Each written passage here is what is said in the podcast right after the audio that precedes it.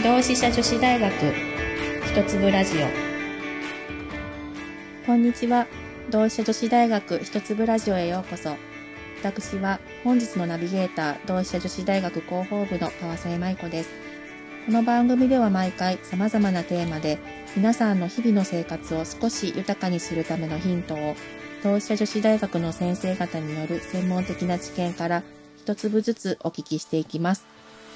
前回に引き続きネット社会に惑わされないためにをテーマにお話をお伺いするのは学芸学部メディア創造学科助教でメディア研究と技術哲学がご専門の梅田拓也先生です。本日もここ京都にあります同志社女子大学のキャンパス内からお送りしていきます。それでは先生よろしくお願いいたします。よろしくお願いします。えー今回は AI と仕事というのをキーワードにお話をまた伺っていきたいと思っています。えっと、私もニュースとかいろんなところで、今人間が行っている仕事とか、まあ、作業、業務の大半は AI ができるようになるよっていうふうに言われるのを何度も耳にしたことがあるんですけれども、じゃあ実際 AI って何ができるのかなっていうところはあんまりよく分かってない、はいはいまあそもそも AI って何だろうっていうところからあの改めて学んでいきたいなっていうぐらいのレベルなんです。あ のそのあたりのところから先生にお話伺えたらなと思うんですけれども。そうですね。そもそも人工知能 AI とは何うんか。そうですね。えーまあ、人工知能っていうと、なんかこう、ドラえもんみたいに、うんこう、人間みたいに振る舞うロボットとか、はいはい。アンドロイドみたいな、はいそういうものをうん想像されるんじゃないかなと思います。で、そういうのはまあ、汎用型人工知能はい。とかって呼ばれるんですけど、まあ実は現時点ではそこまでは行ってないうんですね。。なんか人間と同じような振る舞いをしてくれるロボットとかコンピュータープログラムが、うんあの完全に人間と同じような振る舞いをしてくれるものがあるというわけではない。うん。で現在その人工知能って呼ばれてるのは、はいその汎用型に対して特化型人工知能特化型。と言われるもので、はい。その特定のその人間の知的な作業を、はいえー再現するようなものですね。で例えばその将棋とかチェスとか囲碁みたいな、はいはい。そのゲームだったりあの画像を見て、うん。そこに何が映っているのかっていうのを判断する、うんまあこれ画像認識と言いますが、うん。だったり、まあ、その誰かから受けた言葉を受けてそれに対して文脈を読んで適切な言葉を返すとか、あー。はい。そのなんか人間がやってるさまざまなうん。知的な活動のうち、なんかど何か一個だけに特化した形で、うん。そのすごく人間に人間と疑うような形で結果を返してくれるっていうような、そういうような、えーものを人工知能能と呼んでるのかなと思いますね。ドラえもんとは違うんですね。そうですね、うんできたらいいんですけどね。そうですね。あの、お絵描き AI とかって、私、ついこの間、あの、はいはい。それこそ SNS で見たのかなあの、はい耳にしましたけど、あれも、えっ、と、こと、何かキーワードを、えっ、と、吹き込んだらというか、まあ、入力したら、それに合わせた絵をはいはいか。勝手にというか AI によってあの表現されるっていうようなそういう仕組みのこになってるんですか？そうですね。うん。あの、もともとその大量の画像のデータを、はい。そのコンピューターに読み込ませて、うん。その画像の特徴をコンピューター側で分析して、はい。その画像データの特徴を、うん。あの数的に把握するんですね。うん。で、そのはは特徴を反映して、うん。そのなんかこういうのが、例えば馬が写っているみたいな写真があったとしたら、その馬が写ってる写真の特徴をたくさん見て、うん。その写真の特徴を数的にコンピューターが把握してくれると。うん。で、その上で馬が描いた、馬が描かれたものを描いてくださいというふうにお願いすると、はい。その特徴っぽいものを持ってる画像を、あの自動であの描いてくれるあと。ー。まあ、そういうあのお絵描き AI が有名というか、今人気ですね、うん Stable Diffusion っていうやつが多分今有名一番有名なやつで。まあなんか今あれですよね。LINE とかでも、うん。あのコミュニケーションアプリの LINE とかでも、あの言葉を打ち込むとそのままその画像が出てくるみたいあなー。そういうアプリが人気だったりしますうね。そうかそうなんですね。まあ今絵のお話ししましたけど例えばそうですね。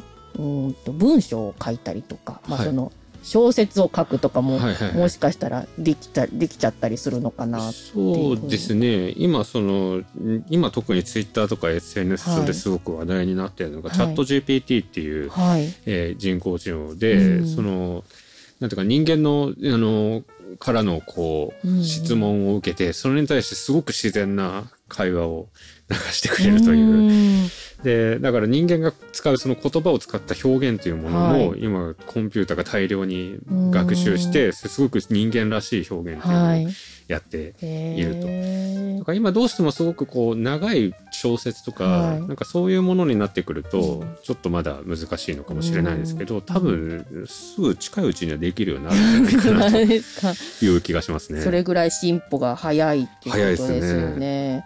えーでもそういうなんか芸術作品とかはその芸術性だったりとか、はい、うーんいわゆるうんなんて言うんでしょうこう点数化できないというか、あのもちろん、えっと、それを作った側の意図だったりとかはい。表現したいものとかいうのがもちろんあって、でそれを見た人側がまあ言ったら自由にそれを解釈するっていう見た人にもそういう自由があるはずで、でそれが多分今までだったら芸術性っていう言葉だったりとかで表現されてきたのかなというふうに思うんですけど、そうですね。そのあたりの感覚っていうのが 今後ななんでしょう AI がやることによってなくなっていくのか変わっていくのかなんかどうなのかなっていうふうに今すごく聞いてて思いました。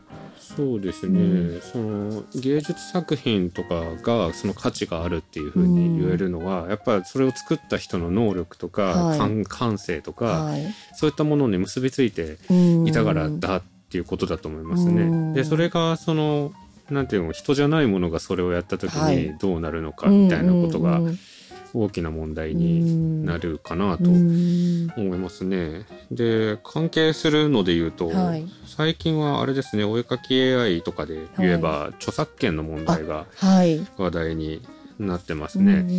えーなんかちょっと話題になったのはそのあるイラストレーターの、えー、と描いたものとかをはい。大量に読み込ませて、そのイラストレーターの絵柄を学ばせて、うん。でそれで、えーそれに従ってその自動でそのイラストレーターっぽいうん。絵を描くっていう、えーじ人工知能というか、はい。がすごい話題になって、うん。でもその自分の絵柄苦労して習得した絵柄を盗まれたくないっていうので、多くのイラストレーターが反対したりとか、うん。まあ、そういったうん。ことが問題になってますね。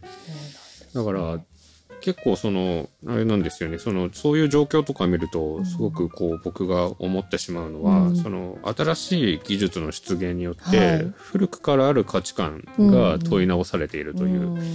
ことがすごく重要なポイントなのかなとうん。思います。その芸術とは何かとか、はい。その作者とか作家性とは何かとか、そのオリジナリティって何かとかっていうことが、そのなんていうのかな人工知能というものが登場したことによって、うんよりこうなんていうのか問い直されうんているうん気がしますなるね。ほど。あの、そうですね。あの、古い価値観って、あの、先生からお言葉聞いたときに、あの、あんまりちょっと最初どういうことかなっていうふうには思いましたけど、でも、人間だからこそ、こう表現できることだったりとか、持ってる思いだったりとか、そういうものを、えっ、と、まあ、作品化する、その、うん、あの、文字にせよ、絵にせよ、私はちょっと音楽やってたので、音楽っていうこともあるのかも、音にするとかいうこともあるかもしれないですが、あの、そういうの、そういう表現方法っていうのが、あの、人間から奪われてしまうとまでなってしまうことにはすごく脅威を感じてしまうし、うーん、あの僕は結構実は逆の考え方をしててあ、本当ですか？あのひ人であることがそんなに大事ですかね。なんか、そうですね。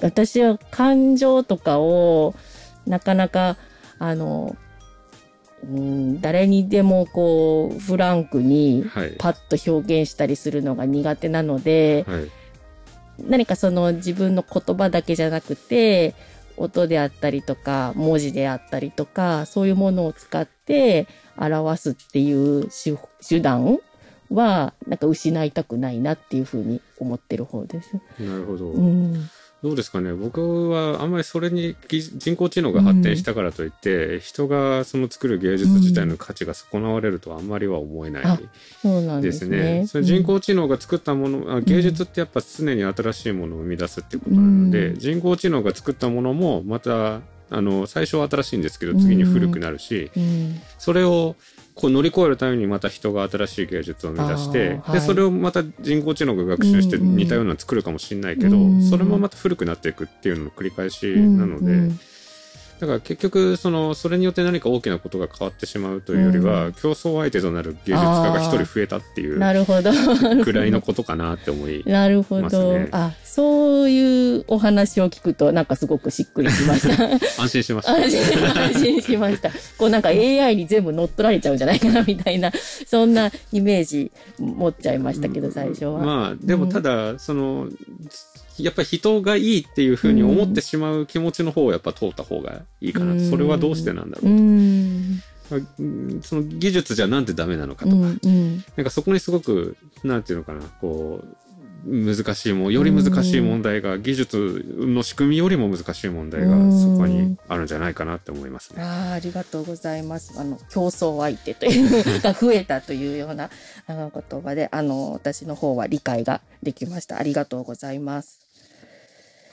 本日はですね、AI と仕事について、えー、ポイントを置いて梅田先生にお話を伺ってきましたけれども、次回は最終回ということで、あのちょっとまあ話題にもなりつつあるメタメタバースだったりとか、その仮想空間とあの社会について、えー、キーワードにして、えー、最終回お話をお伺いしていけたらと思っております。また次回もよろしくお願いいたします。本日はありがとうございました。本日の内容はウェブサイト一粒ラジオでテキストでもご覧いただけます。また、この番組は Spotify、Apple Podcast、Google Podcast などでも配信しています。本日のお相手は同志社女子大学広報部川添舞子でした。次回もぜひお楽しみに。